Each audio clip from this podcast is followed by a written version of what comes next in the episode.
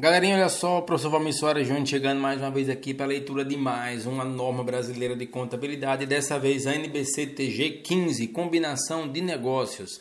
Lembrando que eu não faço a leitura da norma integral, eu faço leitura de um resumo e esse resumo é parte integrante do meu curso preparatório para o exame de suficiência e que você pode se matricular a qualquer tempo para adquirir o material, o curso preparatório para o exame de suficiência ou para adquirir apenas o material de resumo das normas, você acessa o meu site www.profvalmirsoaresjunior.com.br, belezinha? Então, vamos lá. NBC-TG 15 Combinação de Negócios. Quanto ao objetivo, o objetivo dessa norma é aprimorar a relevância, a confiabilidade e a comparabilidade das informações que a entidade fornece em suas demonstrações contábeis acerca de combinação de negócios e sobre seus efeitos para esse fim. Esta norma estabelece princípios e exigências de forma como adquirente. A.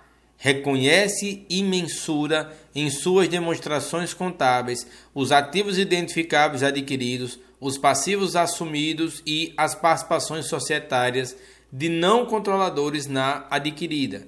Letra B. Reconhece e mensura o ágio por expectativa de rentabilidade futura ou goodwill adquirido, advindo da combinação de negócios ou ganho proveniente de compra vantajosa. Letra I, letra C, determina quais as informações que devem ser divulgadas para possibilitar que os usuários das demonstrações contábeis avaliem a natureza e os efeitos financeiros da combinação de negócios. Quanto ao alcance dessa norma, esta norma é aplicável às operações e a outros eventos que atendam à definição de combinação de negócios. E essa norma não se aplica. Letra A é apenas até a letra C. Então atenção, aonde a norma não se aplica. Na contabilização da formação de negócio em conjunto em suas demonstrações contábeis, na aquisição, letra B, na aquisição de ativo ou grupos de ativo que não constituam negócio nos termos dessa norma. Nesse caso, o adquirente deve identificar e reconhecer os ativos identificáveis adquiridos individualmente, incluindo aqueles que atendem à definição de ativo intangível e o critério para seu reconhecimento, de acordo com o NBC TG 04, ativo intangível, e os passivos assumidos o custo do grupo deve ser alocado individualmente aos ativos identificáveis e aos passivos que compõem com base em seus respectivos valores justos na data da compra. As operações, os eventos desse tipo não, e, e eventos desse tipo não geram ágio por expectativa de rentabilidade futura, o chamado goodwill. E o terceiro caso onde essa norma não deve ser aplicada é em combinações em combinação de entidades ou negócios sob controle comum.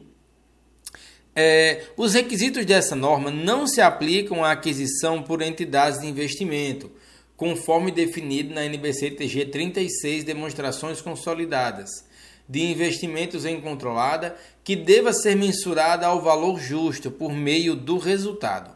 Isso foi incluído já na segunda revisão dessa norma.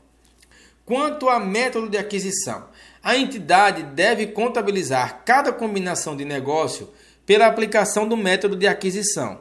A aplicação do método de aquisição exige, letra A, identificação do adquirente, letra B, determinação da data de aquisição, Letra C. Reconhecimento e mensuração dos ativos identificáveis adquiridos, dos passivos assumidos e das participações societárias de não controladores na adquirida. E letra D. Reconhecimento e mensuração do ágio na expectativa de rentabilidade futura goodwill ou do ganho proveniente de compra vantajosa. Sobre identificação do adquirente. Para cada demonstração, para cada combinação de negócios, uma das entidades envolvidas na combinação deve ser identificada como o adquirente, que é a entidade que obtém o controle da adquirida. Determinação da data de aquisição. Sobre isso, o adquirente deve identificar a data da aquisição, que é a data em que o controle da adquirida é obtido. A data em que o adquirente obtém controle da adquirida geralmente é a data em que o adquirente legalmente transfere a conta prestação pelo controle da adquirida, adquire os ativos e assume os passivos da adquirida. A data de fechamento do negócio, também conhecida. Contudo, o adquirente pode obter o controle em data anterior ou posterior à data de fechamento. Por exemplo, a data de aquisição acontece em data de fechamento, se o contrato escrito determina que a adquirente venha a obter controle da adquirida em data anterior à data do fechamento.